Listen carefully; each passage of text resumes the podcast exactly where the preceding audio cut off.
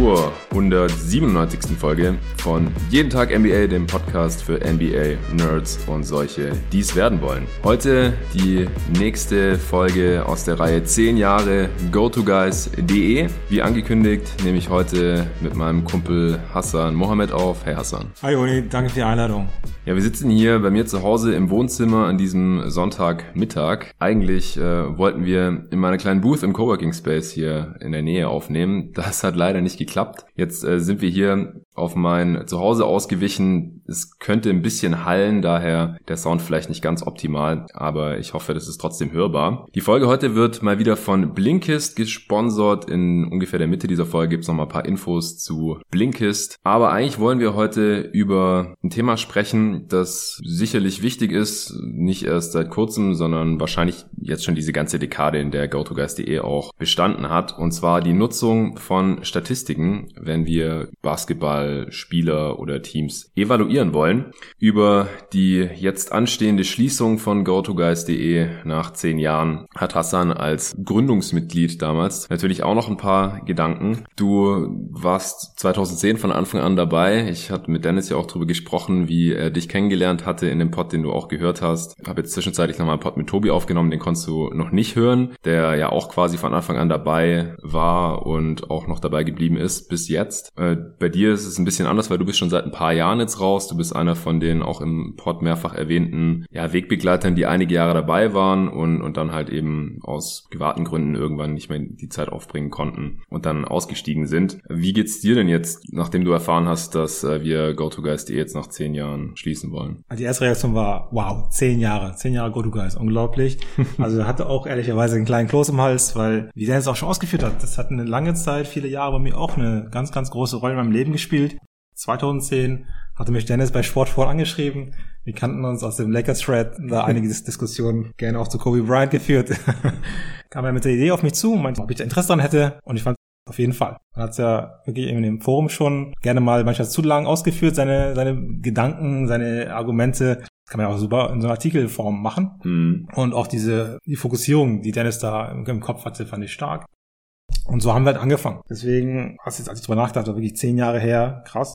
Ich bin ja damals 2000, lass mich lügen, Mitte 2014 ausgestiegen. Schon wirklich eine lange Zeit her. Auch schon sechs Jahre her. Sechs Krass. Jahre her. Ähm, die Beweggründe waren für mich an der Stelle auch ganz klar. Ich hatte Qualitätsanspruch an mich selbst und wir natürlich auch an alle Schreiberlinge, an die Redaktion. Und für mich war klar, wenn ich dieses Niveau nicht halten kann, dann höre ich auf. Und es mhm. war mit dem Ende meines Studiums, mit dem Einstieg ins Berufsleben für mich einfach absehbar, dass ich nicht mehr die Zeit, die Ressourcen rein in die NBA einbringen kann, um auf dem Niveau Niveau zu schreiben, die, was ich, was ich bei GoToGuys haben wollte und wir alle ja. haben wollten. Und auch, das habt ihr auch schon im letzten Pod angesprochen, ich fand es auch immer wichtig, wenn jemand nicht liefern kann, sollte aufhören. Weil es bringt in meinen Augen nichts in solchen gerade ehrenamtlichen Projekten, wenn man irgendwie mit drin hängt und aber nicht ja, das macht, was man eigentlich machen sollte. Auch ich kann, ich kann jeden verstehen, der sagt, ich habe keine Zeit dafür, aber dann sollte man den Schritt dann auch gehen. Weil ich habe ja auch gemerkt, wenn Leute in ihrer Reaktion sind, aber nicht liefern, das zieht dann die anderen auch im Zweifel runter. Ja. Aber der andere macht auch nichts. Wozu muss, muss ich dann machen? Dann lieber weniger. Und deswegen war auch relativ konsequent an der Stelle. Dennis hat versucht, regelmäßig mich da nochmal anders zu überzeugen. Ich bin hart geblieben, meinte, nee, ich muss an der Stelle aufhören. Das ist ja im Sinne aller. Und so war dann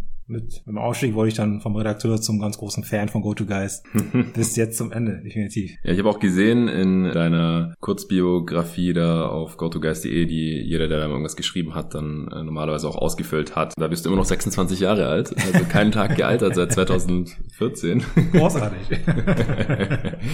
ja, irgendwann sind wir dazu übergegangen, die, die länger noch dabei geblieben sind, dann immer nur einfach so einen Jahrgang reinzuschreiben, anstatt da jedes Jahr irgendwie das Alter äh, zu aktualisieren. Ähm, Trotzdem bist du ja immer noch Fan. Also wir schauen immer wieder zusammen Games, gerade die frühen Sonntagsspiele oder in den Playoffs oder so. Also vor allem natürlich, seit ich in Berlin lebe, aber auch schon 2012. Spiel 6, LeBron gegen die Boston Celtics, kann ich mich erinnern, habe ich mit dir und äh, Malte Arndt geschaut, der Celtics-Fan ist, äh, der auch damals für GoToGuys.de, glaube ich, noch geschrieben hat. Der war auch ziemlich früh dabei und dann aber auch relativ früh wieder draußen. Äh, Grüße an der Stelle hier. Äh, und das war halt auch ein geiles Spiel. Das haben wir auch zusammen geschaut und Dennis hatte ja im Pod gesagt, er ist halt so ein ganz oder gar nicht Typ.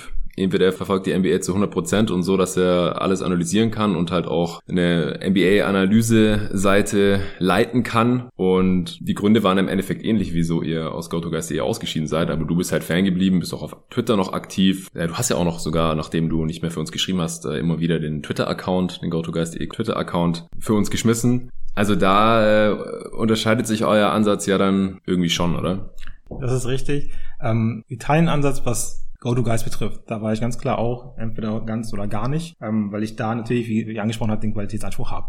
Aber ich habe ja auch ein bisschen ironisch in meiner Twitter-Biografie dann drinstehen, Analyst in Rente oder außer Dienst. Ähm, weil das trifft für mich tatsächlich der Fall. Ja, ich kann nicht mehr das Niveau von Go-To-Guys halten. Ich kann nicht mehr jeden Spieler im Detail, wie man es früher konnte. Da konnte man die Spieler mit Gehalt auf die Nachkommastelle und die Schuhgröße benennen. Kann ich alles nicht mehr. Wenn du mich jetzt zu den Washington Wizards irgendwas fragen würdest, wie ich sagen, Juni, ich kenne Brad Beal. Punkt. Mhm. Mo Wagner. Also, da kann ich halt differenzieren.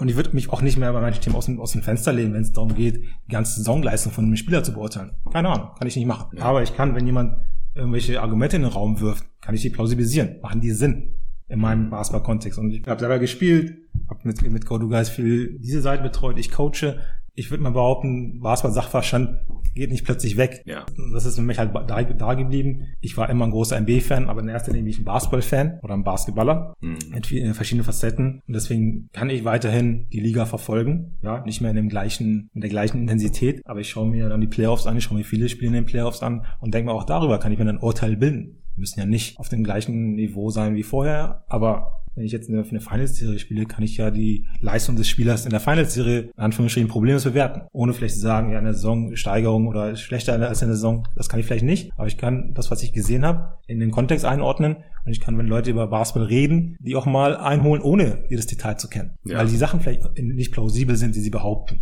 Ja.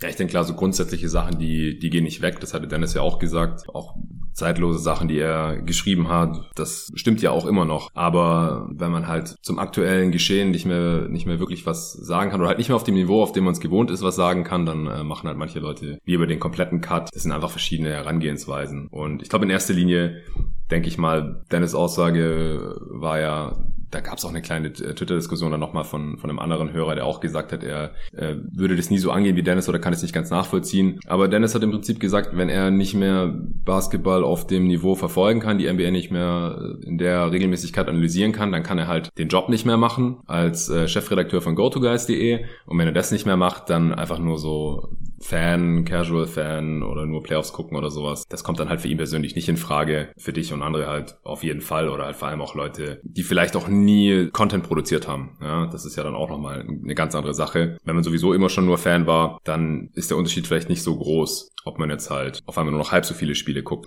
Das kann ich wirklich sehr gut nachvollziehen.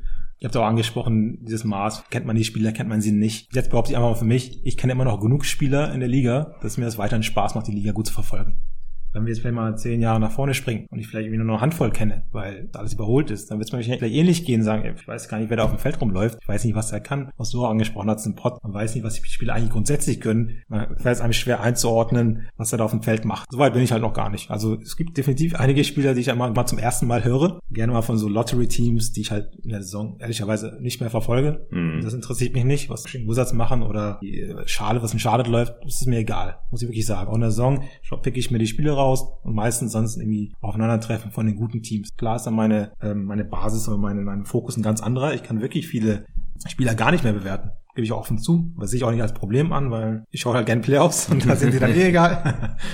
Nee, also man muss einfach, glaube ich, dann ein bisschen überlegen, wo, wozu äußert man sich und wo äußert man sich lieber nicht. Und da haben wir dann auch viele dann, sind der Meinung, müssen sich zu allem immer äußern. Ja. Und das tue ich nicht, würde ich mal behaupten. Ja. Ich äußere mich zu Sachen, wo ich sage, ja, das kann ich einschätzen, auch wenn ich jetzt vielleicht nicht das Ganze in der Regelmäßigkeit oder in der Tiefe beobachte, bewerte etc. Und ich stelle auch gerne mal Fragen. Ja, das stimmt. Weil beispielsweise diese ganzen Umfragen, die ich mal bei Twitter stelle, sind oftmals auch wirklich für mich Natürlich werde ich auf der Basis dann keine Bewertung treffen, aber auch mal, hey, wie ist denn gerade so das Stimmungsbild in meiner Twitter-Blase, wo auch wirklich viele gute Leute äh, ja. drin sind. Ja, das geht mir ganz ähnlich. Also selbst ich, der noch sehr viel NBA-Content macht hier in diesem Podcast, Ich stelle auch gerne mal Fragen einfach auf, auf Twitter zu Themen, äh, gerade wenn es irgendwie total teamspezifisch ist und ich mich da nicht komplett auskenne und nicht komplett eingearbeitet habe und dann sehe ich da eine Aussage und dann fällt mir eine Frage zu ein und denke ich, hey, ich kann den du doch jetzt auch einfach fragen. Also Fragen kostet nichts und wer nicht fragt, bleibt dumm. Die ganzen Floskeln, die kennt jeder. Und der andere wichtige Punkt, und das ist ja auch das, was wir bei GoToGuys.de immer gesagt und gemacht und gelebt haben, ist, wir äußern uns nur zu Sachen, wo wir uns mit beschäftigt haben und wo wir eine gute Grundlage haben, wo wir wissen, wie wir das evaluieren können, wo wir dann auch Argumente parat haben, wo wir das auch wirklich alles durchdacht vielleicht auch schon mit anderen diskutiert haben und unsere Thesen halt quasi in der Diskussion getestet haben. Dazu äußern wir uns und dazu dann halt auch selbstbewusst und auch bereit dann das eben in der Diskussion zu verteidigen, diesen Standpunkt und halt nicht irgendwie so halbgare Bauchgefühl Aussagen, wie es natürlich normal ist unter, unter Sportfans. Das ist ja so Stammtischgeschwätz, sage ich jetzt mal. Das gehört ja einfach irgendwie dazu. Das wollen wir auch niemandem verbieten. Aber das, was man dann halt wirklich als ja, NBA-Content oder Basketball-Analyse jemand verkaufen will, auf einer Seite geschrieben oder in Audioform oder in einem Video oder so, das sollte halt Hand und Fuß haben und das haben wir halt bei GoToGuys.de immer verkörpert und dazu ist natürlich eine, ja, ein, ein hohes Maß an Bereitschaft, sich eben damit zu beschäftigen, täglich normalerweise oder eben sehr viele Stunden pro Woche und ja, sobald man das halt nicht mehr stemmen kann, wird es dann halt in vielen Bereichen schnell schwierig.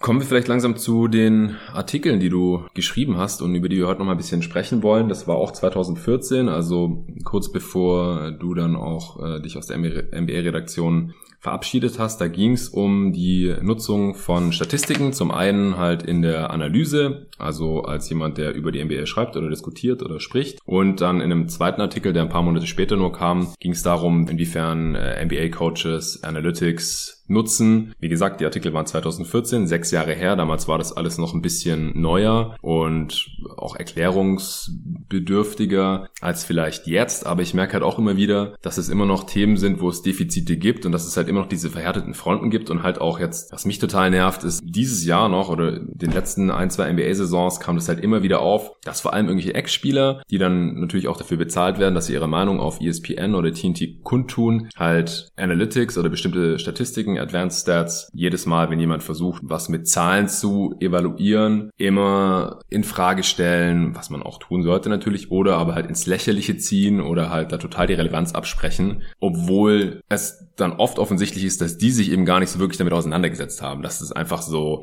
ziemlich tiefe Gräben sind, in denen die Anti-Analytics Ex-Spieler meistens liegen ähm, und dann halt gegenüber natürlich auf, zum einen die NBA-Nerds, die sogenannten NBA-Nerds und halt auch Leute, die offen gegenüber Statistiken sind oder die halt auch differenziert benutzen. Und darüber hast du halt schon vor sechs Jahren geschrieben Vielleicht kannst du erst mal kurz erklären, wie, wie du damals darauf gekommen bist und warum dir das ein Anliegen war und, und wie du das jetzt auch aus heutiger Perspektive siehst. Ganz kurz anknüpfen an was du gerade erzählt hast. Witzigerweise habe ich gestern Abend Moneyball geguckt mit Brad Pitt und Jonah Hill. Kennst du den Film? Nee, habe ich nicht gesehen. Es geht da wirklich um genau die gleiche Debatte. Zwar nicht beim Basketball, sondern beim Baseball. Mhm, habe ich von gehört vom Film, aber Ein General Manager, der quasi ein Team an der Backe hat, das relativ kleines Budget hat und überlegt, wie kann ich denn mit dem Team konkurrieren? Ja, mit den Yankees, die irgendwie das Dreifache am Budget haben. Kann man analog vielleicht die Lakers und keine Ahnung mir ein, Team mit ganz armen Management, Anführungsstrichen. Memphis, New Orleans, diese ganzen kleinen genau. Märkte einfach. Ähm, vielleicht ist jetzt nicht ganz alles vergleichbar, aber grundsätzlich war das nämlich genau das. Er sitzt dann auch mit seinen, seinen Scouts zusammen, die aus, auf ihre Erfahrung berufen. Ich bin seit 30 Jahren mit Baseball beschäftigt. Ich kann diese Spieler bewerten, ohne irgendwas anzugucken. Und da sitzt da einer, gerade frisch von der Uni, Ökonomik studiert und kommt mit seinen Zahlen um die Ecke. Und er als General Manager dazwischen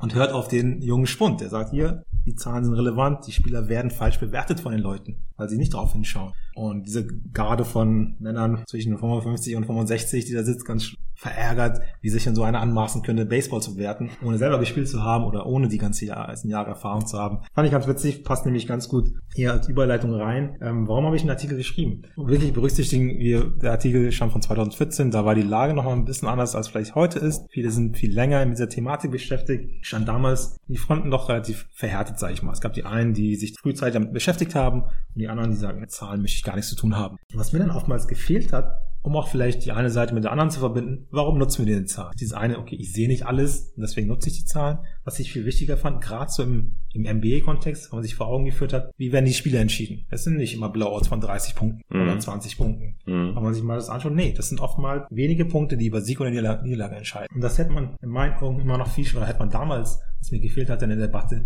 nochmal viel, äh, viel deutlicher vor Augen führen sollen. Wir reden hier von ganz kleinen Unterschieden, die zwischen Sieg und Niederlage entscheiden. Und darum geht es ja auch bei den Zahlen, dass die genau diesen, diesen Edge, kann man es nennen, aufzeigen. Wo gibt es denn diesen kleinen Twist, den ich machen kann, um vielleicht erfolgreicher zu sein. Mhm. Weil da helfen mir die Zahlen. Also ich brauche keine Zahlen, um einen richtig guten von einem richtig schlechten Spieler zu unterscheiden. Da schaue ich mir jetzt an, was er macht, hilft mir jetzt nicht viel weiter. Aber ja. die kleinen Differenzen, die ich vielleicht in einem Spiel gar nicht erkenne, über, über einen einen Trend erkennen könnte. In einem Spiel erkenne ich nicht, ob jemand 34% oder 39% trifft von der Dreilinie. Der Unterschied macht es, macht sich erst später bemerkbar. Ja. Im Verlauf. Also gerade, ich finde gerade so bei Quoten ist es, glaube ich, quasi unmöglich, selbst wenn man alle Spiele von einem Team gesehen hat, die auf 5% genau zu schätzen. Also ich habe eine Zeit lang halt wirklich alle Phoenix Suns Spiele gesehen. Ich hätte jetzt nicht sagen können, ob Jared Dudley 37 oder 42% seiner Dreier trifft, ohne die Statistik jemals gesehen zu haben. Ich hätte sagen können, ja, das ist ein ziemlich sicherer Schütze. Wenn er offen ist, trifft er ziemlich oft so im Vergleich und ziemlich oft ist halt, der Durchschnitt ist halt so 35 Prozent in der NBA ungefähr, mal mehr, mal weniger. Vielleicht trifft er überdurchschnittlich, aber das ist halt so schwer zu schätzen, einfach nur vom Eye-Test. Deswegen, es gibt ja auch einen Grund, wieso Statistiken schon seit Jahr und Tag genutzt werden. Es wurden halt immer mehr und dann halt auch andere. Aber Statistiken sind halt schon mal ziemlich wichtig, das hast du ganz kurz erwähnt gehabt, weil man einfach nicht seine Augen immer überall haben kann. Erstens, man kann sich halt immer nur fokussieren. Die meisten gucken automatisch dann halt immer auf den Ball und da stehen ja auch die meisten Statistiken, aber halt auch nicht alle. Und zweitens kann das Gehirn das halt gar nicht alles verarbeiten und abspeichern und dann kannst du es nicht immer korrekt abrufen. Also ich kann halt nicht jeden Treffer und jeden Fehlwurf von äh, Jerry Dudley 2009 bei den Suns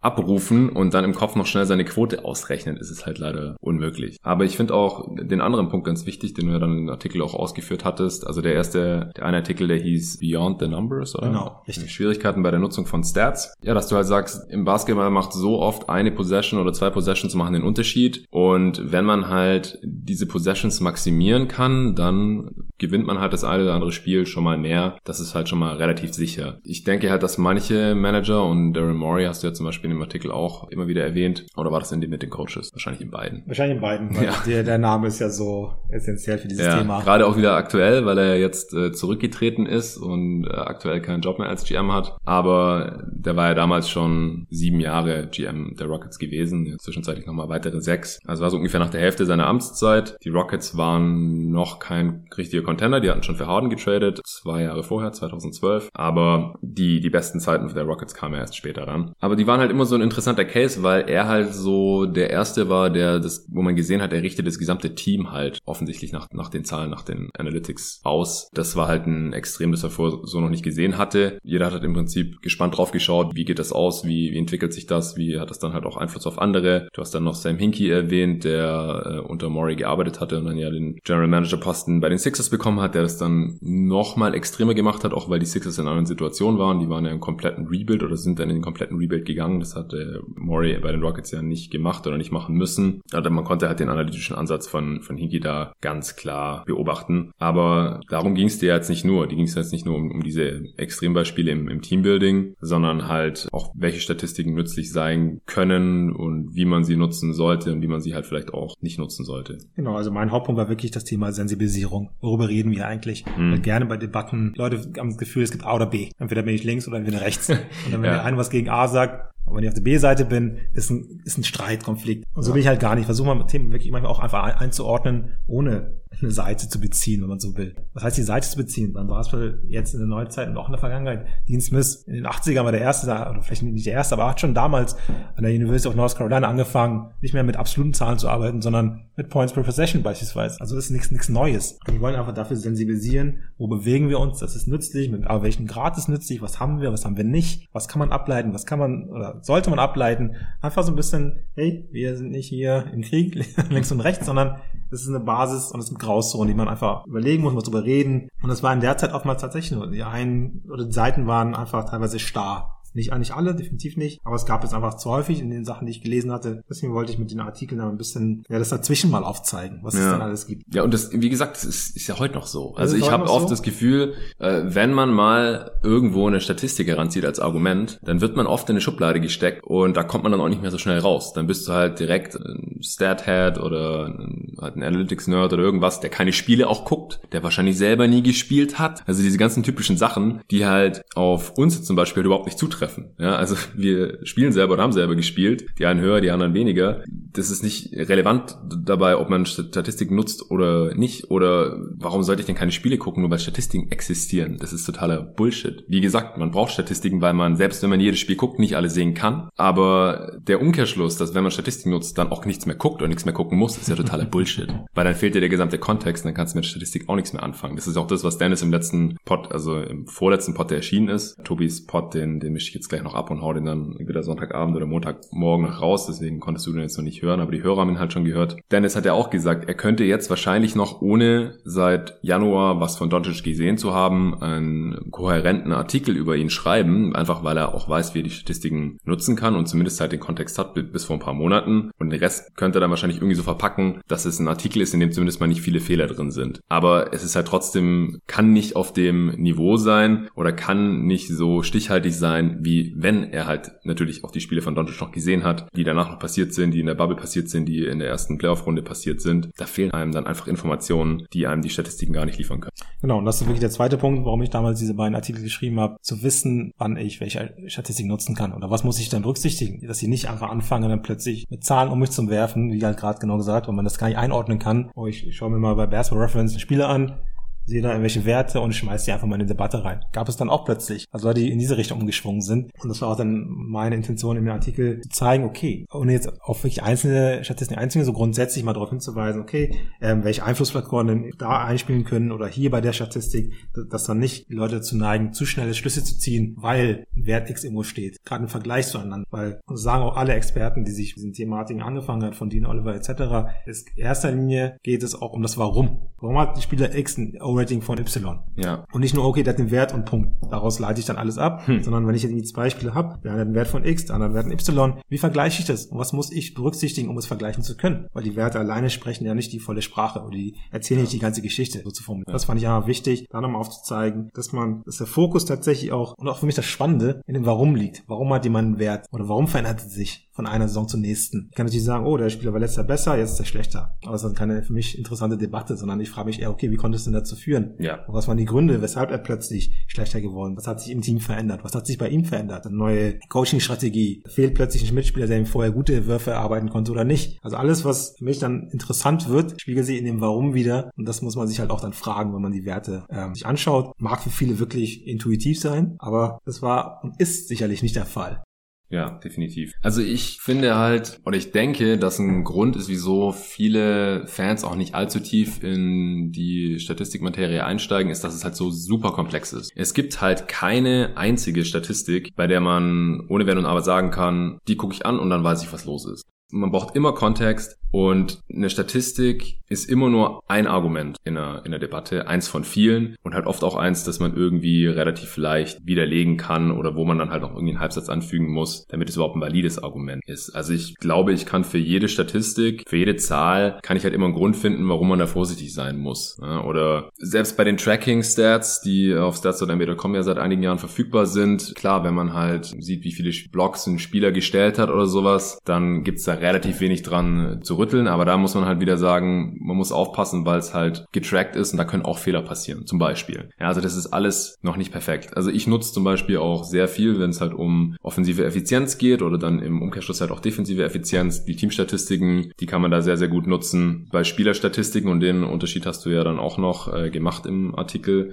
muss man halt auch wieder aufpassen, weil beim Basketball ist es halt nun mal so, man steht niemals alleine auf dem Feld, sondern man hat immer noch vier Mitspieler und fünf Gegenspieler. Also noch neun andere Variablen in dieser Gleichung und der einzelne Spieler kann sich davon halt überhaupt nicht frei machen. Also da wird es dann halt immer schon sehr, sehr schnell schwierig. Und beim Offensivrating zum Beispiel, ich nutze es sehr gerne, weil man damit halt die Effizienz der Abschlüsse ganz gut nachvollziehen kann. Also jeder offensive Abschluss ist darin halt erfasst und dann halt auch noch bisschen Assists und solche Sachen, also ein bisschen die offensive Rolle auch noch. Und Trotzdem ist es halt schwierig, das halt als Totschlagargument zu nutzen. Deswegen, wenn ich im Podcast hier Offensivrating nenne, dann passiert das nie im Vakuum. Ich sage nie, der Spieler hat ein Offensivrating von 115, deswegen ist der gut oder so ein Quatsch. Sondern ich ordne das immer irgendwie ein oder nutze halt eins von vielen Argumenten. Da hat Dennis auch mal einen Artikel drüber geschrieben, der hieß Overrating a Player's Offense. Und wieso haben wir eigentlich so oft englische Titel genommen, wenn, wenn die Artikel auf Deutsch waren? Das haben wir auch ganz viel gemacht, das haben wir uns später ein bisschen abgewöhnt. Im Untertitel war dann meistens die Erklärung, was in dem Artikel drinstehen wird auf Deutsch. Wie dem auch sei, da hat Dennis einen Artikel drüber geschrieben, weil halt oft zum Beispiel Big Men, die eine sehr begrenzte offensive Rolle haben, dann viel danken und wenig passen und deswegen auch wenig Turnovers haben und eine hohe Field Goal Percentage und solche Sachen. Die waren, hatten halt oft sehr hohe Offensivrating-Werte oder reine Shooter, die dann halt eine hohe Dreierquote hatten, sonst nicht viel gemacht haben. Das ist halt bei weitem nicht so viel wert, wie jetzt ein Spieler, der die ganze Zeit einen Ball in der Hand hat, ständig Entscheidungen treffen muss, sich viele Würfe selbst erarbeiten muss, Würfe für Teammates herausarbeitet und so, ähm, wie zum Beispiel Chris Paul, der bei dem Artikel dann auch als Beispiel genannt wurde, der ein sehr hohes Offensivrating hat, obwohl er eine ganz andere Rolle hat als jetzt ein Tyson Chandler oder ein Steve Novak zu der Zeit damals, die ähnlich hohe Offensivratings hatten oder noch höhere. Das muss man halt alles im Hinterkopf behalten, wenn man solche Statistiken nutzen möchte. Was würdest du jetzt noch sagen zu dieser individuelle Stats gegenüber Team-Stats Geschichte? Also das fand ich auch einen wichtigen Punkt in deinem Artikel. Genau, also der Punkt an der Stelle war ja, ein Team kann ich relativ leicht bewerten. So die Leistung eines Teams. Wenn wir sagen, was die Offense liefert, was die Defense liefert, nur auf den Gewinn und Verlust oder Sieg und Niederlage schauen, vielleicht ein bisschen kurz gegriffen, aber ein Team kann ich relativ als Ganzes bewerten. Aber das ist in der Liga nicht der Fall. Wir müssen die, die einzelnen Spieler wirklich ausgeführt, warum. Einmal für die Debatten, damit die Spaß machen,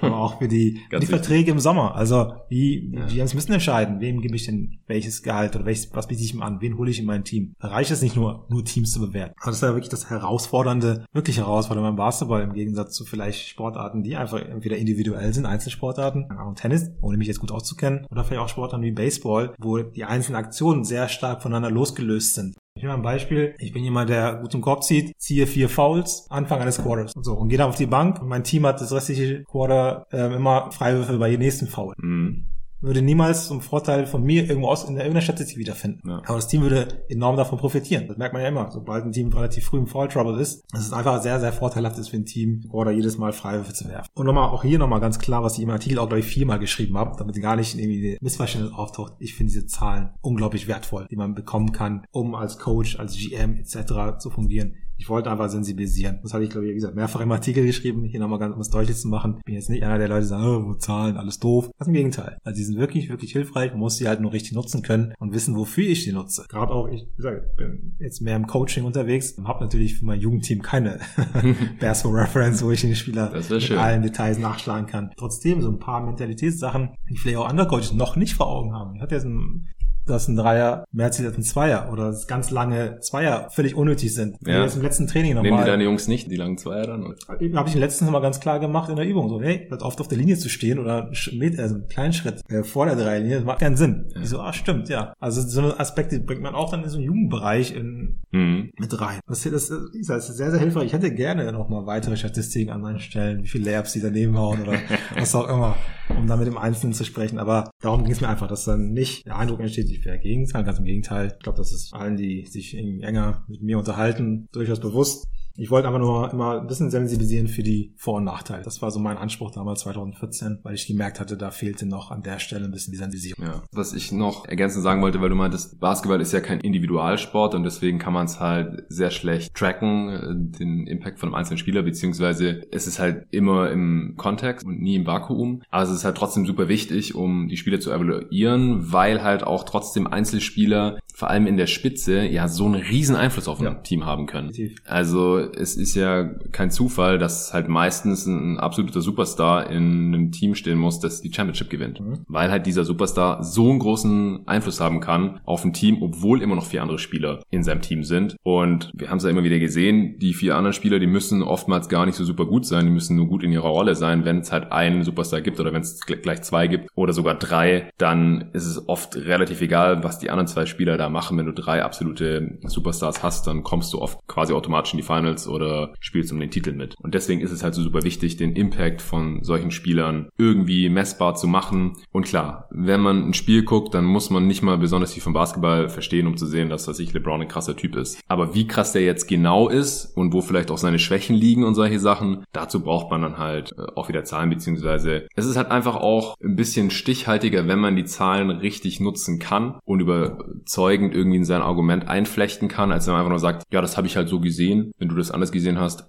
kann ich auch nichts machen. Mhm. Also man halt sagen kann, hier, ich, diese Zahl, LeBron verliert bei Drives zu so und so viel Prozent äh, den Ball oder so und deswegen braucht er mehr Spacing. Dann äh, ist das halt alles auch irgendwie glaubhafter. Da stimme ich zu. Also LeBron kann man ja wirklich als gutes Beispiel nehmen. Wenn Playoffs oder Finals schaut, bei der beste Spieler der Liga ist, ist zumindest ganz klar eine Debatte. Aber so eine Frage wie, wer ist MVP? Das heißt, wer hat über die ganze Saison den meisten Output geliefert? Das kann, kann ja keiner einfach so beantworten. Mhm. Da helfen ja genau an solchen Stellen, war ja auch das Thema Top-10-Spieler, wie, wie gewichtet man die Saison, wie gewichtet man die Playoffs, einzelne Leistungen, mhm. Peak, also auch in Karrierevergleichen, ist ja auch immer die Frage, was ist Peak oder Career Value? All so eine Sachen, bei solchen Sachen würde es extrem helfen, wenn man auch einfach Zahlen als weitere Grundlage hat, um eine Gesamtleistung zu bewerten und nicht nur eine Spitzenleistung. Spitzenleistung kann man einfacher bewerten. Okay, der ist einfach, wenn er im Finals sowas wie 2016 oder was auch immer liefert, da gibt es keine Debatte, wer der beste Spieler mhm. in so solchen Jahren. Aber über die ganze Saison ist es wieder was anderes. Ja. So, wir unterbrechen kurz für den angekündigten Spot für Blinkist. Der Sommer ist vorbei, damit auch Ferien, Urlaub, draußen und unterwegs mit anderen Leuten sein. Corona ist immer noch da, mehr als je zuvor. Und das heißt leider mal wieder am besten zu Hause bleiben und mit sich selbst beschäftigen. Wer weiß, für wie lang, hoffentlich nicht allzu lang. Aber warum dann nicht mal ein bisschen mit Themen beschäftigen, die einen schon immer interessiert haben? Spätestens jetzt könnte deswegen Blinkist extrem nützlich werden, um die frei werdende Zeit sinnvoll und entspannt zu verbringen. Mit der Blinkist App kannst du dir einfach Zusammenfassungen von über 3000 verschiedenen Sachbüchern anhören oder durchlesen und lernst so die wichtigsten Punkte, ohne viel Zeit oder Geld dafür aufzuwenden. So kann man sich enorm viel Wissen aneignen oder auch dann entscheiden, ob man das Buch kaufen und komplett lesen möchte. Die Idee hinter Blinkist ist, wie viel des Inhalts eines Sachbuchs kann man sich überhaupt einprägen? Wahrscheinlich nicht viel mehr, als du in 15 Minuten erzählen könntest. Und genau so lang sind diese Zusammenfassungen auf Blinkist. Genau die richtige Dosis Wissen. Da gibt's neueste Bestseller, aber auch viele Klassiker aus 25 Kategorien zur Auswahl, wie zum Beispiel Politik, Wirtschaft, Wissenschaft, Motivation und Inspiration auf Deutsch und auch auf Englisch. Ich selber bin 2018 zufällig auf Blinkist gestoßen, also lang bevor sie hier Sponsor geworden sind und es war sofort mein Ding. Ich finde da jedes Mal viel mehr interessante Titel, als ich mir jemals anhören oder durchlesen könnte. Und falls sich das jetzt für dich interessant anhört, dann geh doch mal auf blinkist.de slash jeden Tag MBA. Da bekommst du dann 25% Rabatt auf das Jahresabo Blinkist Premium und noch eine Woche gratis zum Ausprobieren obendrauf. Also egal, was dich gerade interessiert oder was deine persönlichen Ziele sind auf Blinkist, gibt's bestimmt was für dich und jeden, jeden Monat kommen da nochmal 40 neue Titel dazu. Manche können sogar beim Analysieren von NBA-Spielen helfen. Zum Beispiel Schnelles Denken, Langsames Denken von Daniel Kahneman hat Tobi hier auch im Podcast erst in der letzten Folge mal wieder erwähnt. Und das war nicht abgesprochen mit ihm, das war reiner Zufall, wo erklärt wird, wie uns unser eigenes Gehirn dazu verleitet, falsche Rückschlüsse zu ziehen. Zum Beispiel, wenn wir jemanden für einen schlechten Defender halten und dann sehen wir ein Spiel von ihm, in dem er eigentlich ganz gut verteidigt, tendiert unser Gehirn trotzdem automatisch dazu, das Gute zu übersehen und sich die schlechteren Szenen zu merken. Damit man sowas vermeiden kann, muss man sich dieser Biases bewusst sein und es ist unglaublich spannend und nützlich, nicht nur, aber halt auch im NBA-Bereich oder wenn es um Evaluation von Draft Prospects geht. Ich hatte schon einige Kapitel davon im Zug meines Studiums lesen müssen, hab's total gefeiert und mir seither halt noch zweimal die Blinks reingezogen, damit ich einfach die wichtigsten Punkte nicht vergesse. Klingt es interessant, dann wartet nicht länger und geht auf blinkist.de slash jeden Tag MBA und sichert euch durch meinen Link die 25% Rabatt und die Gratiswoche und helft obendrein mir dabei, dieses Projekt langfristig voranzutreiben. Also nochmal blinkist.de slash jeden Tag MBA und wie immer gilt, ja, ihr dürft diesen Link weitergeben, teilen und so oft benutzen, wie ihr wollt. Je mehr, desto besser natürlich. Und den Link findet ihr natürlich auch wie alle anderen Links und Rabattcodes immer in der Beschreibung dieses Podcasts. Weiter geht's mit Hassan. Was ich auch immer wichtig finde, nochmal zu sagen, ist nur, weil jetzt halt jemand schon Statistiken nutzt. Man muss immer aufpassen, weil es gibt halt auch die falschen Statistiken, die man nutzen kann. Also gerade halt per Game Stats. Ja, früher war das das Einzige, was man zur Verfügung hatte, halt die Box Scores und dann halt die per Game Stats über die Saison, über die Regular Season oder Playoffs oder über die Karriere. Deswegen hat man die halt genutzt, so gut es ging. Aber manche Teams spielen halt schneller, dann hat man halt mehr Possessions und deswegen sind halt per Possession Stats schon mal grundsätzlich besser oder halt Raten. Also wie, wie viel Prozent aller Ballbesitze, also ich greift ein Spieler einen Rebound oder sowas. Das ist schon mal aussagekräftiger als Rebounds per Game. Aber äh, dann kamen noch Impact Stats dazu, wo man halt sehen kann, reboundet das Team auch besser, konstant über eine große Sample Size, über die ganze Saison oder über die ganze Karriere von fünf Jahren oder zehn Jahren, wenn dieser Spieler auf dem Feld ist, weil ein Spieler kann 13 Rebounds per Game holen, aber wenn das Team halt konstant schlechter reboundet, als wenn der Spieler nicht auf dem Feld ist, dann ist es halt irgendwann kein Zufall mehr. Und dann kann man halt sagen, greift viele Rebounds, aber das bringt dem Team halt offensichtlich offensichtlich nicht ganz so viel,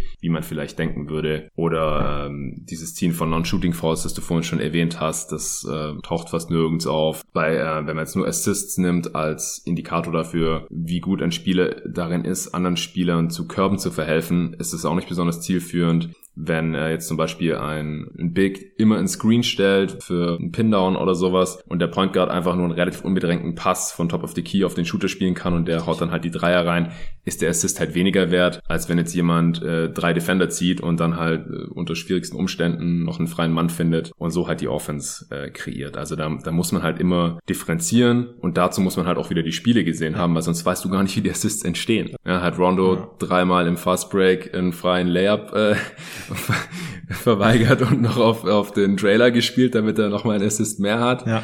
Oder ist es halt wirklich immer irgendwie in, in Traffic gegen die Defense entstanden? Das ist richtig. Also aber das, aber das richtige Basketball, also nicht in dem Fall, kein Leer wegpassen. Hm?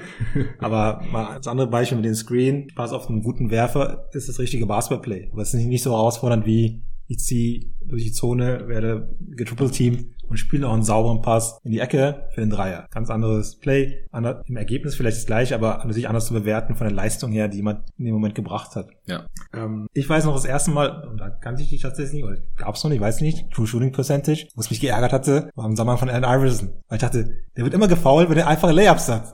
da kann man nicht mehr auf die Field Goal Percentage schauen. Nicht, dass seine True Shooting auch viel besser wäre oder war, aber das war halt auch ein Aspekt. Man hat ins Spiel geguckt, dachte, gute Lay oder einfache Punkte werden ihm weggenommen durch Foul. Mhm trifft er die Freiwürfe eher mittelmäßig, aber natürlich sind sie nicht in die Field Goal Percentage eingegangen. Mhm. Das andere, was du angesprochen hattest, hatte ich auch mal in der, früher auch gerne mal alte Tapes angeschaut. Da waren es die Cleveland Cavaliers in den 90ern, damals noch mit Terry Brandon auf der 1, die haben extrem langsam Basketball gespielt. Mhm. Und da gab es die einen, die dann meinten, die halt nur auf die gegnerische Punktzahl pro Spiel geguckt haben, oh, beste Defense der Liga. Ah. Aber es gab auch einige, die ja, sagten, die spielen langsam. Mhm. Also es war auch schon damals Thema, aber auch die, einfach die großen Unterschiede. Die einen einfach nur blind auf die Zahlen geguckt haben, wenig Punkte heißt beste Defense. Ja. Und die anderen gesagt haben, ey, die, die melken die 24 Sekunden nur jedes Mal bis zum, ja. geht nicht mehr. Es war tatsächlich so. Die, die haben keine Fast Breaks gespielt, immer die Zeit runtergespielt, runtergespielt, runtergespielt. Dadurch logischerweise aber weniger Punkte kassiert. Aber man hat da schon gemerkt, die Debatten gab es auch da schon, hm. was ich sehr spannend fand. Ja, also ich fand, dass es bei den TV-Übertragungen dann, also ESPN und Co., da gab es dann irgendwann den Wechsel, aber der kam sehr spät, wo hm. man gesagt hat, ah ja, hier, die, was ich, die Detroit Pistons hatten die beste Defense der Liga oder die Spurs oder so, weil der Gegner so und so viel Points per Game gemacht hat. Ja. Und man hat sich da dann halt, nachdem man das selber irgendwann verstanden hat und immer aufs Defensivrating dann irgendwann geschaut hat, also wie effizient ist die gegnerische Offense im Schnitt und nicht äh, wie langsam, wie wenig Possession Possessions gibt es und ich meine, klar, damit der Gegner wenig Punkte macht, kann die Defense nicht total kacke sein. Bei den Suns war das auch so ein Ding, so zwischen 2005 und äh, 2010 eben, als die immer die höchste oder eine der höchsten Paces der Liga hatten, hatten die halt sehr hohe gegnerische Points per Game äh, und dann hat jeder immer gesagt, ja, die Suns, die spielen keine Defense, die können niemals einen Titel gewinnen, aber die Defense, das Defensive Rating war immer eher so Mittelmaß mhm. zwischen 15 und 20 und es gab halt noch 10, 15 Teams, die noch sehr viel schlechtere Defenses eigentlich hatten. Aber die haben halt alle langsamer gespielt, deswegen hatten die weniger gegnerische Points per Game und das waren so Sachen, das hat dann noch ein bisschen gebraucht, bis die großen Medien und TV-Sender und sowas das dann irgendwann übernommen haben. Aber mittlerweile machen sie das ja zum Glück und deswegen ist ähm, gerade Offensiv- und Defensiv-Rating so ähm, Possession-basierte Statistiken mittlerweile zum Glück auch im Mainstream angekommen. Und ansonsten halt, was ich halt wichtig fand, auch im, im Blick auf die beiden Artikel. Der eine Artikel war, wie gesagt, zur Sensibilisierung. Der andere war der Einfluss auf, die, auf das Coaching oder auf die Coaches. Und auch da einige kann man gerne nachlesen, einige verschiedene Zitate von Doug Collins zu, ach, ich lese doch keine 20 Seiten mit Zahlen, da platzt mir der Kopf. Und man denkt, okay, du kriegst die Millionen Dollars und das ist yeah. dein Job. Ähm, vielleicht war es ein bisschen überspitzt, aber hat tatsächlich einfach die Grundbotschaft gezeigt. Vielleicht anderen Coaches, die einfach auch aus dieser, aus dieser Ecke kamen. Brad Stevens, ähm, Butler an, mhm. an der Uni. Mhm. Ähm, seine ganze Entwicklung war von Zahlen getrieben. Zu einem aktuell einer der besten Coaches, würde ich mal sagen, in der ja. Liga. Und wichtig an der Stelle ist natürlich, man hat die Zahlen, aber wie bewertet man sie? Und wie bringt man die Sachen dann auch aufs Feld. Und das ist, glaube ich, was man nicht unterschätzen darf im Coaching. Der Coach muss es halt verstehen und das muss auch den Spielern vermitteln und das übertragen können. Da ging es in meinem Beispiel Randy Whitman. Ähm, 2014 haben die Washington Wizards die meisten langen Zweier genommen und er war halt der Meinung, es wäre in Ordnung, weil es gute Würfe waren oder freie Würfe. Ja, da muss man auch wieder differenzieren. Lässt man sich dann von der Defense so steuern, dass man nur schlechte Würfe nimmt? Also wo ist es richtig, wo ist es falsch oder ja. wo hört es auf? Ich meine, wenn ich mir nur von der Defense diktieren lasse, was ich zu tun habe. Und es gab halt damals schon Teams, die die langen Zweier am ehesten abgegeben haben. Ja. Dreier wegnehmen, Zone natürlich auf jeden Fall wegnehmen, weil das ist ja auch immer noch effizienter als Dreier. Vergessen immer viele, ja, Analytics, die wollen alle nur Dreier. Nee, auch Analytics-Leute sagen immer, als erstes zum Korb, wenn es geht, weil am Korb schließt man halt mit äh, 60% ab ungefähr, ein bisschen niedriger im Schnitt. Und manche Spieler halt über 60% und deswegen will man natürlich als allererstes dahin, denn äh, man muss schon sehr, sehr gut die Dreier treffen, um das zu schlagen. Und man wird oft gefault. Und der. Freiwurf ist der effizienteste Wurf im Basketball, im Schnitt, Ligaschnitt ist 75% immer ungefähr, plus minus, also das ist ein Offensivrating von 150 ja, und lange Zweier, ja, die werden halt vielleicht ein paar Prozent besser getroffen im Schnitt als Dreier, aber ist echt nicht viel. Und deswegen gleicht es halt niemals aus, dass äh, der Dreier halt einen Punkt mehr gibt. Und deswegen haben Defenses schon, schon früh auch lange Zweier abgegeben, manche Teams eher, manche weniger. Und manche Coaches oder manche Teams haben damit legitimiert, dass man viele von diesen Würfen nimmt. Und dann wurde er halt Whitman von der Presse oder von irgendwelchen Journalisten, die da halt schon ein bisschen weiter waren, halt gefragt, so, ey, wieso nimmt ihr so viele lange Zweier, wenn die analytisch gesehen nicht so gut sind? Und er dann halt so ein bisschen pissig und das hast du in dem Artikel halt auch zitiert. Also ich fand, er hatte auch kein wirklich, keine kohärenten Sätze so rausgebracht. Nee, das, das war so ein bisschen so gestammelt, so, ja, ja, ja. Die, die sind halt offen. Also warum sollen wir keine offenen Würfe nehmen? Offene Würfe ist, ist, ist eine gute Offense. Ja. Gut, manchmal sind die vielleicht gar nicht so offen, weil wenn John Wall halt irgendwie fünf, genau, also fünf wenn Jumper Wall am Mann dein chuckt. Go-To-Guy ist, ja. Franchise-Player, muss ich vielleicht überlegen, was ist denn meine beste Offense an der Stelle, um mich einfach so hin diktieren lassen vom Gegner oder vom gegnerischen Coach, dass John Wall lange Zweier nimmt. Weiß ich nicht, ob das das Schlauste ist an der Stelle. Man halt differenzieren muss. Klar, wenn jetzt mein bester Spieler Kevin Durant ist, kann er werfen, wie er will, sag ich mal, überspitzt formuliert. Ja. Ähm, der trifft halt von überall. Ist ja die Ausnahme. Genau, absolut. Aber das ist genau die Differenzierung, ähm, weil die Debatte ist ja auch mit, jetzt mit James Harden. Ja, auch zuletzt mit Arne, wenn ich mich richtig erinnere, die Frage, wie sollten die Houston Rockets spielen? Klar, die haben ganz klare Philosophie gehabt, an den Korb Dreier, das Team auch so aufgebaut, kein wirklicher Big Man mehr. mehr. Aber die Frage, wie James Harden spielen sollte, hat mir auch mal, glaube ich, in einem Rahmen einfach mal so diskutiert. Ja. Ähm, bin ich auch kein Freund von, dass er nur so spielt, wie er spielt, weil dafür ist er in meinen Augen zu talentiert und würde dem Gegner auch mehr Schwierigkeiten machen, wenn er mal in anderen Spots gesucht werden würde. Geh doch mal mit Post den Ball und guck, was er daraus macht. Also muss er auch mal verteidigt werden können, muss er gedoppelt werden können von da. Also und sie schenken ihm ja wirklich auch die Midrange-Jumper, weil sie wissen, er nimmt die eh nicht, ja. er will die gar nicht nehmen, genau. also müssen wir da auch nicht verteidigen. Und wenn er dann da halt mal ein paar nehmen würde, die er sicherlich auch gut trifft, weil dafür hat er ja das Wurftalent. Ich meine, wer ja, solche Dreier trifft, genug. er kann auch aus der Midrange. Ja. Und er kann auch entscheiden, was ein guter Wurf ist. Also ja. irgendein Rollenspieler würde ich vielleicht nicht zutrauen und sagen, hier, keine Ahnung, wer ist da bei den Rockets? Jeff Green ist nicht mehr da. Ähm, dass der entscheiden soll, geh jetzt im Korb, nehme ich aus der Mittelliste an, nehme ich einen Dreier. Jeff nee. Green. Ja. Next Scotty Pippen, ja. Ähm. Stimmt, das gab's auch mal. Also das ist der von einem Rollenspiel nicht erwarten kann, okay. Aber von einem Superstar, der das auch kann, also James Harden hat einfach Ball IQ. Aber mit dieser Maske, mit dieser Strategie, hat man nämlich noch vor allem irgendeine Serie gegen die Spurs vor Augen, war das. Da war noch Gasol da, ähm, ich kann es gerade nicht, das Jahr nicht beziffern. Die haben ja, mit zwei Bigs gespielt. Mhm. Ich hab, der hatte jedes Mal den offenen Wurf von der Freiwurflinie. Und das hat jedes Mal auch dann weitergezogen in zwei Bigs rein. Das ist doch nicht dein Ernst. Stopp doch einmal und nimm einen guten Zweier, den du kannst mit deinem Skillset, anstatt immer wieder reinzulaufen. Und das war dann, glaube ich, auch eine sehr klare Geschichte in dieser Serie, wenn ich es richtig im Hinterkopf habe. Ja, 4-2 ging das aus 2017. Und ich habe halt wieder die, die Spiele vor Augen, wo der jedes Mal da reingezogen ist und dann gegen zwei Seven-Footer versucht hat abzuschließen. Sicherlich nicht völlig unerfolgreich, aber der hatte so viele Gelegenheiten. Ich dachte, stop on a dime, takes a shot. Letztes Spiel 114 zu 75 für Ouch. die Spurs. Ja, das war dann der, der grüne Abschluss. Mal in den Boxhole reingehen. Ja, klar. Na, Harden finde. Zwei von elf aus dem Feld, zwei von neun Dreier im Closeout-Game. Nur sechs Freiwürfe. Vier von sechs Freiwürfe, ja. Also, da denke ich mir, da muss man auch als Coach dann differenzieren, sagen, hey, wir haben vielleicht eine klare Marschroute, es gibt die Analytics, die sagen Freiwürfe ans Brett und dann Dreier, das ist so die Folge, was Sinn ergibt oder am wahrscheinlichsten ist oder am besten ist, aber dass man da nicht Abstufung hat für gute Spieler. Aber das ist dann alles Coaching. Ja, da war dann Tony halt, glaube ich, sehr starr dran geblieben an seiner Mentalität ja. in, in Zusammenarbeit mit Murray. Aber da hatte ich mir als, als Beispiel, ich meine, die Rockets werden jetzt immer wieder ein bisschen kritisiert, aber auch nah dran, muss man ja auch mal sagen. Ja. Mit den, mit den gegen Golden State, mit den ja, ja, 103 Jahren, die daneben gegangen sind. Also, es ist jetzt kein schlechtes Team. Trotzdem wäre da in meinen Augen viel Luft gewesen, gerade in den Playoffs dass man da nicht so ausrechenbar ist, wenn man so einen Spieler hat, der eigentlich alles kann auf dem Feld. Es ist halt wieder dieser Edge, dieser kleine Vorteil, den ja, du ganz am Anfang genau. erwähnt hast. Und der hätte halt bei den Rockets gegen die Warriors wahrscheinlich schon gereicht, wenn die halt ein Spiel 7 verlieren, wenn halt 27 3 in Folge daneben ja. gehen. Ja, ist jetzt halt ein genau. Beispiel.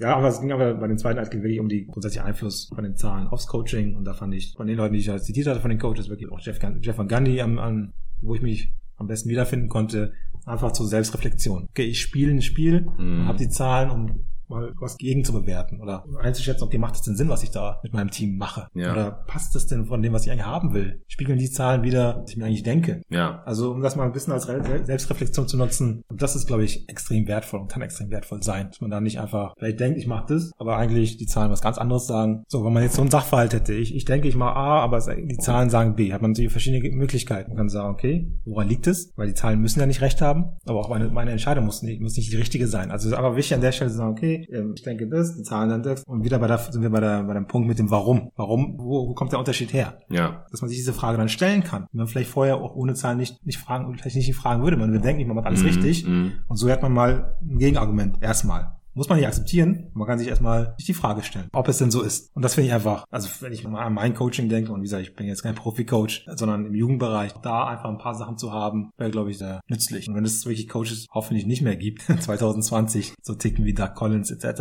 ja. weil da hat, will ich mal was sagen, da hat jemand die, ja, die Zukunft verschlafen. Ja, also nochmal für die Hörer, die den Artikel nicht gelesen haben, er hat im Prinzip gesagt, er guckt sich es eigentlich nicht wirklich an, weil er könnte sich 20 Seiten Statistiken nach jedem Spiel anschauen und wenn er das macht, dann würde er sein Kopf platzen, so nach dem Motto, ich habe da auch keine Zeit für und keinen Kopf für und so. Und ich glaube, das ist halt auch ein Grund, wieso wir immer weniger Coaches in der Liga sehen, wo es zumindest bekannt ist, dass die da nicht so zugänglich für sind. Und ich denke halt auch, dass die besten Coaches der Liga gerade, Nurse, Spolstra, Stevens, dass die, dass da halt bekannt ist, dass die ziemlich viel Advanced Stats, Analytics, Tracking Stats, die haben ja auch viel mehr zur Verfügung als jetzt du und ich, ja. äh, wenn wir auf Basketball Reference oder stats.nba.com gehen oder auf Cleaning the Glass. Da gibt's schon sehr viel und auch viel mehr als vor zehn Jahren und auch immer mehr als noch vor fünf Jahren oder so, aber NBA-Teams haben natürlich da nochmal ganz, ganz andere Möglichkeiten. Die können es anfordern, die können Sachen anfordern, im Sinne von hier, schau dir mal bitte in den nächsten fünf Spielen das an. Ja. Und also eine, so eine Möglichkeiten, die zu verschenken. Es wird Unterschiede geben, die einen mehr, die die anderen weniger. Aber ein Coach, der auf diesen, auf diese Möglichkeit verzichtet, wäre in meinen Augen nicht mehr tragbar. Also. Ja, also ich, ich bin mal gespannt, auch gerade jetzt bei so Rookie-Head Coaches wie Steve Nash. Ich liebe Steve Nash über alles, mein Lieblings-Phoenix Suns-Spieler aller Zeiten. Und jetzt noch Mari Stoudemire als Assistant Coach dazugekommen zu den Brooklyn Nets. Und Steve Nash war in einem Podcast bei Bill Simmons. Ich glaube, das habe ich hier schon mal erwähnt in einem Podcast. Und da hat Bill Simmons gesagt, ja, äh, du hattest in deiner Prime halt nicht so eine hohe Usage, weil du warst eher noch so der klassische Point Guard, der nicht so auf Scoring geguckt hat, aber mit seinem Wurf hätte er halt schon so ein bisschen mehr Richtung Steph Curry eigentlich gehen können, theoretisch. Also mehr Abschlüsse selbst nehmen. In der normalen Usage Rate von Basketball Reference sind die Assists ja nicht mit drin, sondern nur die eigenen Würfe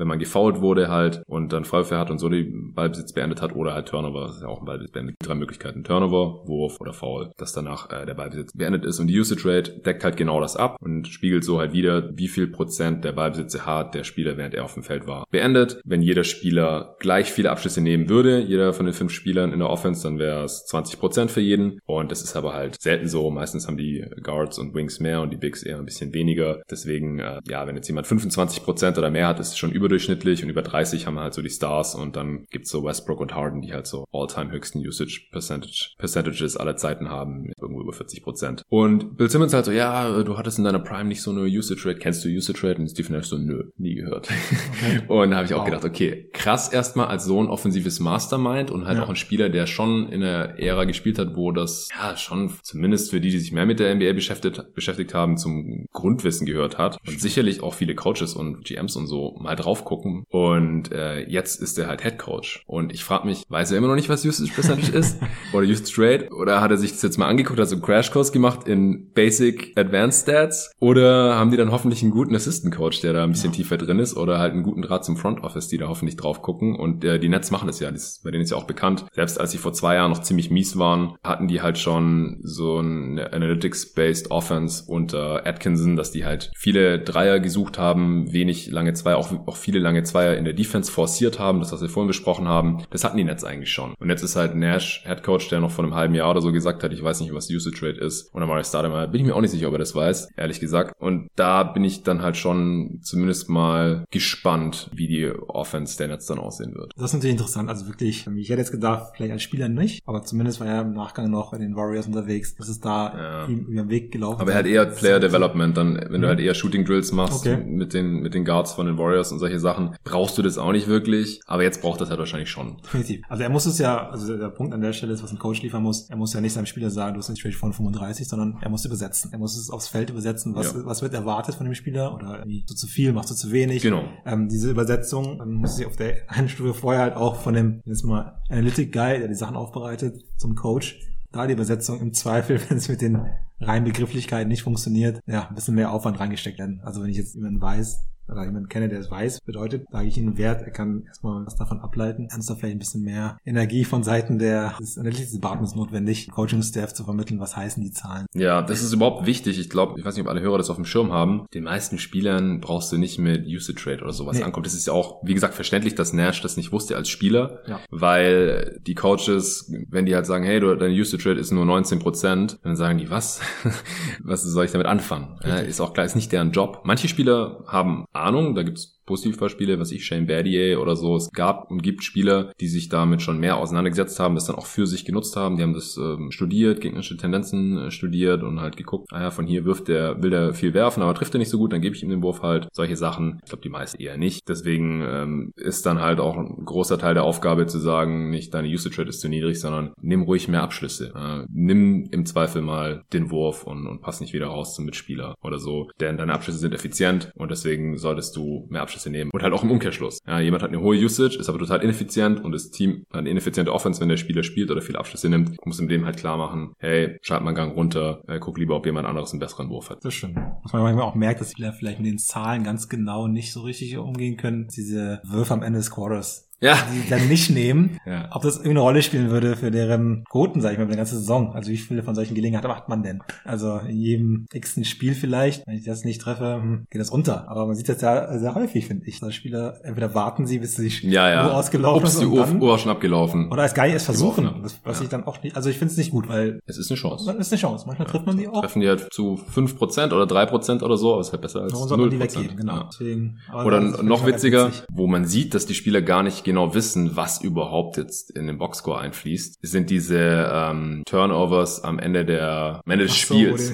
dass die dann halt noch zu irgendeinem Rollenspieler, die Stars passen dann zu irgendeinem Rollenspieler, so hier, den Turnover kannst du haben. Dabei ist es halt gar kein Turnover. Okay. Das, das wird nicht als Turnover geführt. Okay. Und das wissen die halt nicht. Also das, da gab es schon, habe ich einen Artikel drüber gelesen, da haben dann halt wirklich Reporter die Spieler gefragt, denkt ihr, es gibt einen Turnover? Ja, klar, gibt es einen Turnover, deswegen passe ich den Ball ja immer weg zum Rookie oder so. Und dann so, nee, es gibt keinen Turnover. Was? Es gibt keinen Turnover? Nee, braucht ihr nicht machen. Ja, okay. Also, Aber es ist anscheinend noch nicht angekommen, weil man sieht es halt die ganze Zeit. Ich glaube tatsächlich, so eine Sachen brauchen, bis wirklich die Spieler in dem Detail erreichen, wie es vielleicht für uns normal ist, da umzugehen. Ich kenne natürlich von den Profispielern, die viel mehr erwarten, sein Job. Dann sage ich mir sagen, okay, Coaching-Staff, dem Spieler sagen müssen, also richtig steuern müssen, dass er das Richtige macht.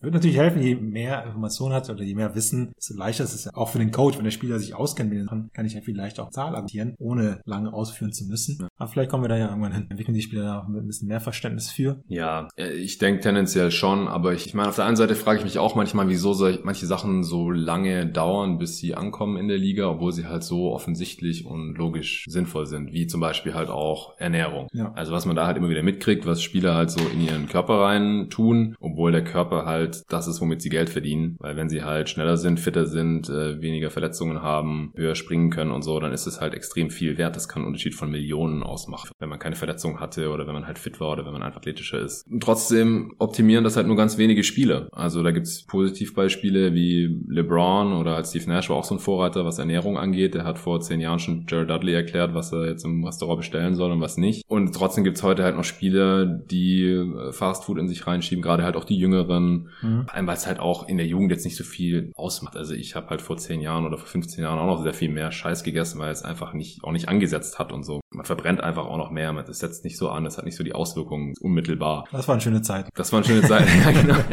Ja, konnte man halt auch noch fünf, fünf Tage in Folge hintereinander jeden Tag zocken gehen und hat das auch nicht so wirklich gespürt. Das ist halt alles vorbei. Und auf dem Profi-Level ist es halt nochmal alles viel krasser natürlich. Und deswegen frage ich mich, wieso macht das nicht jeder so wie LeBron? Klar, es hat nicht jetzt jeder eine Million übrig, die er jedes Jahr investieren kann. Da muss man natürlich auch einen Max-Deal haben, um sich das überhaupt leisten zu können. Aber halt, also ich persönlich achte ja auch schon auf meine Ernährung, obwohl es eigentlich scheißegal ist, weil ich mit meinem Körper kein Geld verdiene. Ja. Wieso kriegen das dann halt Profis nicht hin? Und die Antwort ist wahrscheinlich letztlich immer, sind halt nur Menschen. Wollte ich gerade sagen, also es ist wirklich, würde ich genauso sehen, man kann es ja auch Berufsleben beobachten. Und da sind nicht die Millionenbeträge, aber im Zweifel sind es fast relevantere. Normale Arbeitnehmer, die 3000 oder 4000 im mm. verdient, ist, glaube ich, einmal relevanter, ob ich 11 Millionen verdiene. Mm, mm. Und trotzdem sehe ich, auch beim, regelmäßig hier, beim aktuellen Arbeitgeber oder vorher, Leute, die einfach kein Interesse daran haben, sich weiterzubilden oder einfach mal mit neuen Tools zu arbeiten, die die Arbeit vereinfachen machen würden. Sehe ich Ja. immer wieder, Ja. tatsächlich. Also machst du das denn jedes Mal von neu? Einmal mal einmal eine Excel vorzubereiten, Ja, die viel Arbeit abnehmen Mhm. würde. Sehe ich regelmäßig und versuche den Leuten das auch mal, mal zu vermitteln. Aber es gibt einige, die sagen, cool, kannte ich nicht, wusste ich nicht, dass es geht, nehme es an. Also genug andere sagen, ist mir zu anstrengend, ich mache es immer, wie ich es immer gemacht Ja. Und es ist doch wahrscheinlich auch diese ganzen Charles Barkley, die Analytics etwa ablehnen. Ist halt einfacher, so zu arbeiten, als sich damit zu beschäftigen. Ja, mal einen Tag, ey.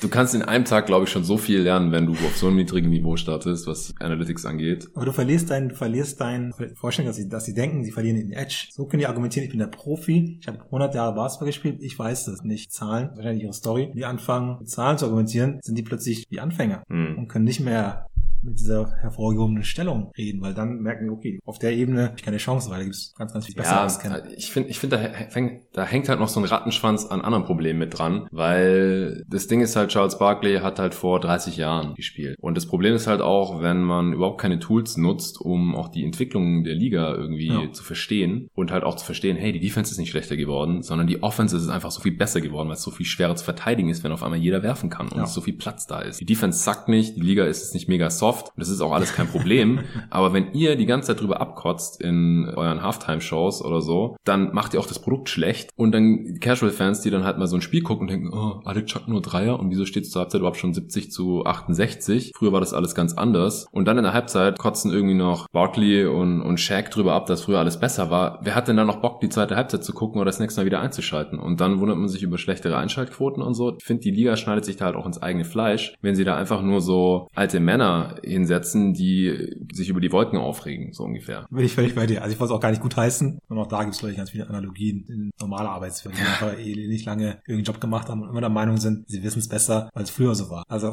Ja, gibt es leider sehr, sehr häufig. Aber es ist spannend, ja, aber ich bin völlig bei dir. Das ist nicht richtig. Die sollten dann natürlich differenzierter sein. Schädlich, wie jetzt ISBN, die Idioten da meinen, so Einschaltquoten zu kriegen mit irgendwelchen Texten, die ja völlig höhenrissig sind, Ja. und das halt Klicks bringt. Da bin ich bei dir wahrscheinlich eher schädlich. Ja, ich, ich glaube, kurzfristig bringt es da schon was, weil wenn man sieht, was ich, Paul Pierce, äh, hat wieder hier einen Hottake rausgefeuert oder Kendrick Perkins oder sowas, dann klicken das halt Leute irgendwie an, weil sie es vielleicht interessant finden, aber ich glaube nicht, dass sie dadurch mehr Bock haben, die Spiele zu schauen. Und das ist dann langfristig wahrscheinlich ein Problem.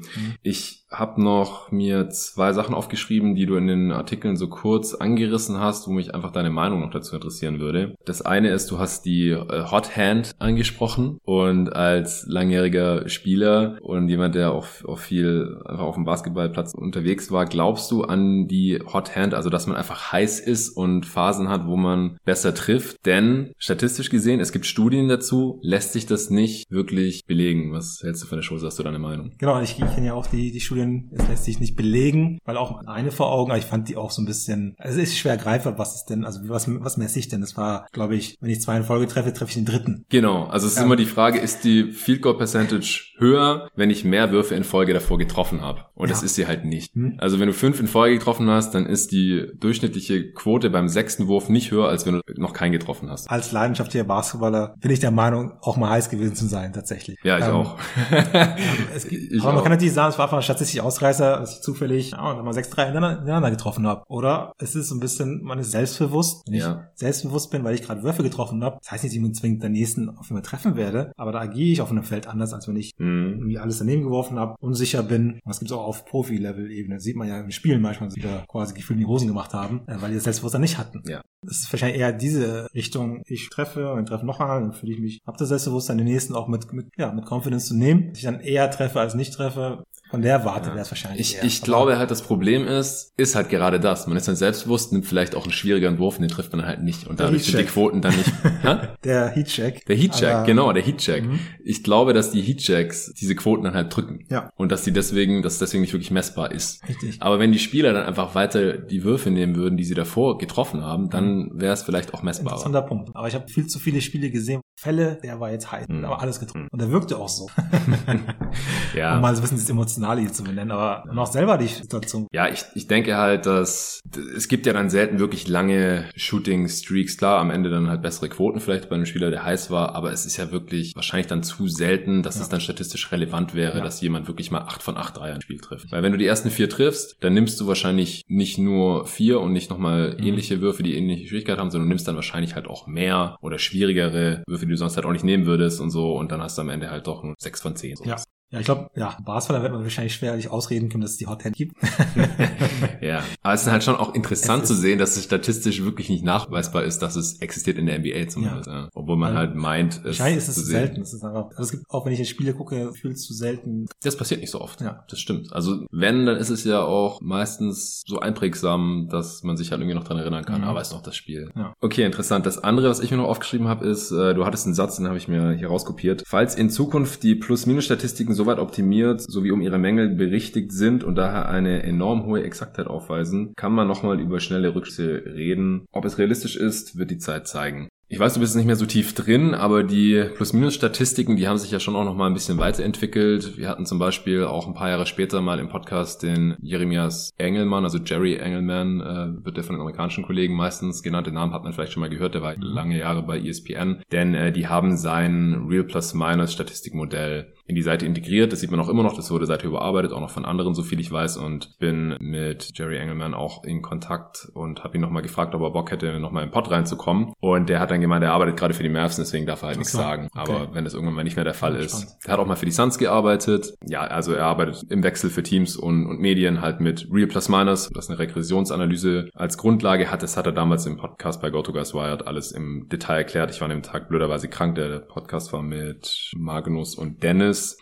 Aber wenn man Engelmann, Go to Guys Wired googelt oder in seine Podcast-App eingibt, dann findet man den Podcast auf jeden Fall noch. Also da hat sich schon noch einiges getan. Es gibt ja mittlerweile auch PIPM oder das äh, Raptor-Modell von 538 die ich mir auch alle schon mal genauer angeguckt habe, weil das Ding ist auch, und das hast du im Artikel auch erwähnt, man sollte halt sich auch mit den Statistiken mal beschäftigen, mal in die Formel reingucken oder sich anschauen, was andere Leute über dieses Statistikmodell geschrieben haben, die Ahnung davon haben, damit man halt überhaupt einschätzen kann, was ist das? Genau, das ist wirklich wichtig. Vor allem diese Einzahlmetriken, ja. weil Plus-Minus ist halt am Ende, oder diese Plus-Minus basierten Statistiken ist halt am Ende eine Zahl, da steht dann halt plus 3,7 oder minus 1,5 oder so und je, je höher, desto besser normalerweise im positiven Wert und je niedriger, desto schlechter. Ich glaube, das versteht jeder. Aber woher kommt diese Zahl und wie viel besser ist plus 5 als plus 1,5 und so? Das ist einfach nicht so intuitiv. Und deswegen, also für mich sind auch diese Zahlen noch keine Totschlagargumente, aber wie siehst du das Ganze? Da würde ich erstmal anknüpfen, was du ja vorhin gesagt hast, ganz am Anfang. Ich würde mich gar nicht mehr dazu äußern, weil ich nicht mehr tief genug drin bin. Ich mhm. habe die Entwicklung der letzten fünf Jahre nicht mitgenommen. Mhm. Also ich kenne die Details nicht, deswegen sage ich explizit dazu nichts. Oder kann dazu nichts sagen. Würde ich gerne, aber ich, ich wüsste nicht, was der Unterschied zwischen 2014 und 2020 ist, was das betrifft. Was ich ja grundsätzlich sagen würde, ist ein bisschen, gerade was die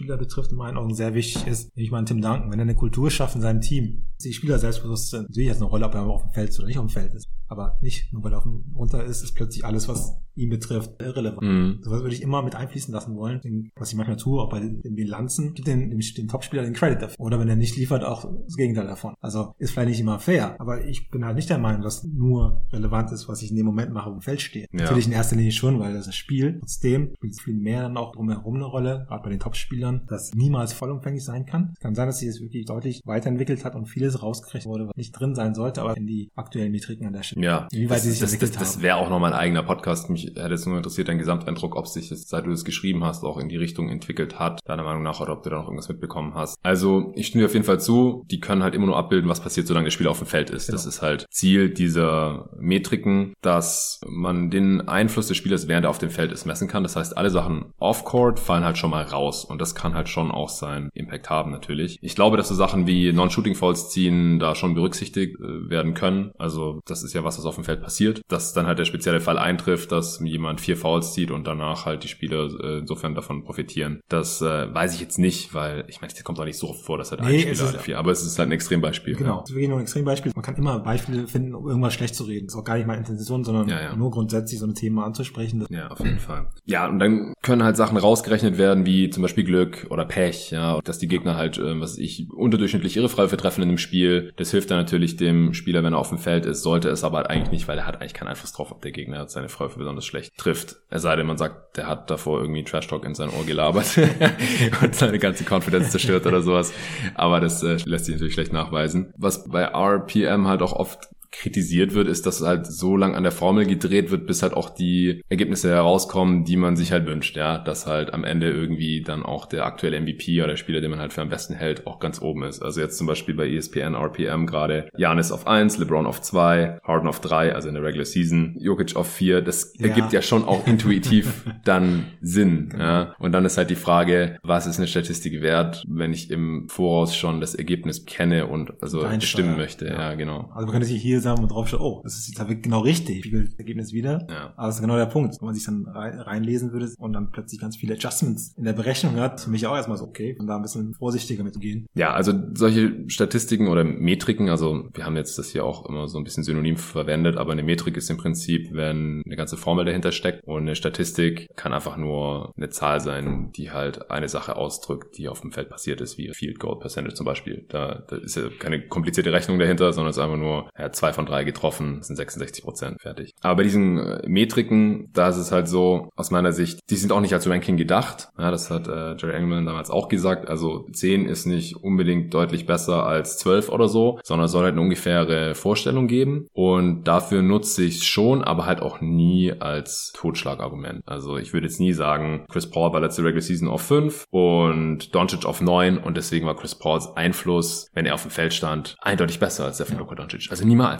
So, so nutze ich nichts. Ich finde, so sollte man es nicht nutzen. Aber um halt eine ungefähre Vorstellung zu bekommen, finde ich es schon ganz okay. Oder wenn man es als ein Argument irgendwo einflechten möchte. Die Hörer wissen, dass ich selten RPM oder PIPM oder ähm, Raptor Plus Minus für individuelle Bewertungen von Spielern nutze. Aber die Zahlen haben halt schon irgendwo ihre Berechtigung und sind halt ein weiterer Versuch, um halt irgendwie den Einfluss von einem Spieler in Zahlen zu fassen. Also ich mag ja dein Beispiel mit DeMar Rosen, dein regel oder regelmäßig im ja. Pod auftauchendes Beispiel im mhm. Sinne von über Jahre immer einen negativen Wert. Das war ja beim, beim simplen On-Off-Court äh, Plus Minus. Also keine komplizierte Formel, sondern einfach nur die Teams haben immer eine Ausnahme gibt ich glaube seine zweite Saison oder dritte und ansonsten Typ ist seit zehn Jahren in der Liga oder seit elf und zehn von elf Saisons war das gegnerische Team halt besser, wenn DeMar Rosen auf dem Feld steht. Das ist halt krass bei einem All-Star. was meine ich. Sowas ist halt ja. wirklich interessant und auch nicht auffällig. Und da fragt man sich, kann das denn sein? Da muss man halt tiefer einsteigen und sich überlegen. Hm. Aber genau sowas und nicht in einem Jahr und ja. zu viele wechselseitige Geschehnisse auf einem ja. Basketballfeld. Ähm, Gerade bei den Extremen, da hauche ich halt immer auf. Auch Positivbeispiel. Steph Curry, wenn er auf dem Feld ist, ist die Offense halt immer krass gewesen. Deswegen haben Nico und ich das auch erwähnt bei der Redraft mit Steph Curry, weil es einfach so einzigartig ist. Ja. Wenn ein Spieler auf dem Feld ist, dass die Offense quasi immer läuft. Und bei DeMar DeRozan, da wurde Seth Partner neulich wieder gefragt auf Twitter, habe ich zufällig gesehen, der einige Jahre das Analytics Department bei den Milwaukee Bucks geleitet hat und jetzt wieder für The Athletic schreibt. Der ist auch bei vielen Podcasts äh, zu Gast und ich halte sehr viel von seiner Herangehensweise. Also viele von den Punkten, die ich heute hier aufgeführt habe, die wiederholt er auch immer wieder. Also immer immer Kontext und immer Eye-Test plus Statistiken und nur Statistiken verwenden, die man kennt und nicht als Totschlagargument verwenden und so weiter. Und der hat dann halt auch geschrieben, bei dem DeMar DeRozan ist ein sehr, sehr interessanter Case, weil es halt so extrem ist und es lässt sich halt wahrscheinlich einfach darauf zurückführen, dass er defensiv sehr, sehr schlecht ist und offensiv halt sehr eindimensional. Mhm. Und das ist halt eine schlechte Mischung. Sein Impact ist natürlich nicht so schlecht, wie die Zahlen es suggerieren, das gebe ich ja auch zu. Also er ist nicht ein Spieler, der per se sein Team schlechter macht, kein Fall, aber er ist halt niemals so gut, wie seine individuellen Auszeichnungen oder auch die per Game Stats halt suggerieren. Also das, der soll, hätte niemals ein All-NBA-Player werden sollen. All-Star ist wahrscheinlich halt auch fragwürdig, aber es ist ja eh eine fragwürdige Auszeichnung, das ist ein anderes Thema. Und er kann halt nicht die erste Option von einem Team sein, das tief in die Playoffs will, das hat er auch mehrmals bewiesen. Deswegen ist er halt so ein Spieler, der die Offense von einem schlechten Team wahrscheinlich anheben kann und besser machen kann und dann spielen die vielleicht um die Playoffs mit oder so, aber mehr halt nicht. Und das ist halt ein schwieriges Skillset oder schwieriger Spielertyp. Also den brauchen halt nur ganz bestimmte Teams. Und gute Teams, da würde ich halt den Marder Rosen von der Bank ausprobieren. Ich kann sagen, das ist ziemlich überragender Six-Man wahrscheinlich. Ja, und das haben wir leider noch nie gesehen. Ja.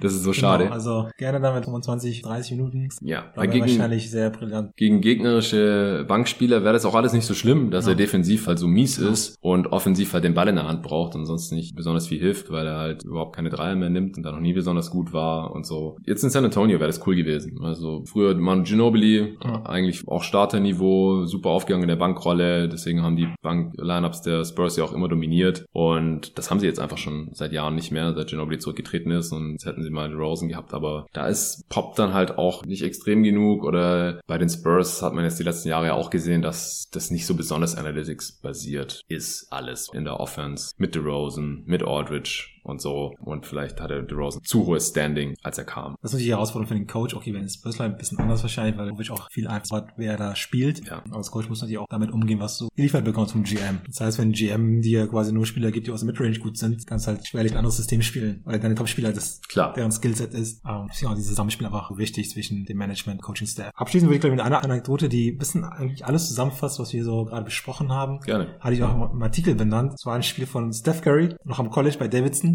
Mhm. Da war ein Spiel mit null Punkten und null von drei abgeschlossen aus dem Feld. Wenn man sich das anschauen würde, dann grauenhaftes Basketballspiel wahrscheinlich. Aber Davidson hat deutlich gewonnen. Ich glaube mit 30. Kommt alles zusammen, was wir hier beredet haben. Also auch dieses Plus-Minus am Ende des Tages oder Kontext, Spiele anschauen. Weil wenn man das Spiel angesehen hätte, mal gesehen, der Gegner hat Curry einfach die ganze Zeit gedoppelt, auch wenn er nichts gemacht hat. Das heißt, er konnte sich in die Ecke stellen und da standen zwei Leute und seine Mitspieler konnten vier gegen drei spielen. Ja. Also gewinne ich ein Spiel deutlich mein bester Mann hat keine Punkte gemacht. Mit Abstand bester. Aber sein Einfluss war enorm, weil er hat zwei Leute auf sich gezogen, selbst wenn er de facto nichts gemacht hat. Also da kommt ja wirklich alles zu, zu tragen, diese wechselseitigen Beziehungen in einem Basketballspiel, mhm. dass man nicht nur auf Zahlen schauen kann, dass man sich das Spiel anschauen muss, wie man den Einfluss haben kann. Also einfach, also natürlich ein Extrembeispiel an der Stelle wird in der NBA auch nicht so passieren weil Curry am College war natürlich auch wieder ziemlich krass und ist ziemlich krass. Ja, im College ist halt das Talentgefälle noch viel größer Richtig. und da, da muss man vielleicht sowas mal ausprobieren, um irgendwie eine Chance zu haben. Hat halt nicht geklappt, aber wenn sie Curry normal verteidigt hätten, hätten sie vielleicht mit 40 verloren. Wer weiß. Aber nur so, das war einfach für das Thema Sensibilisierung und alles, was wir gerade besprochen haben, fand ich das ein sehr sinnbildliches Beispiel. Ja, sehr schön. Dann äh, nehmen wir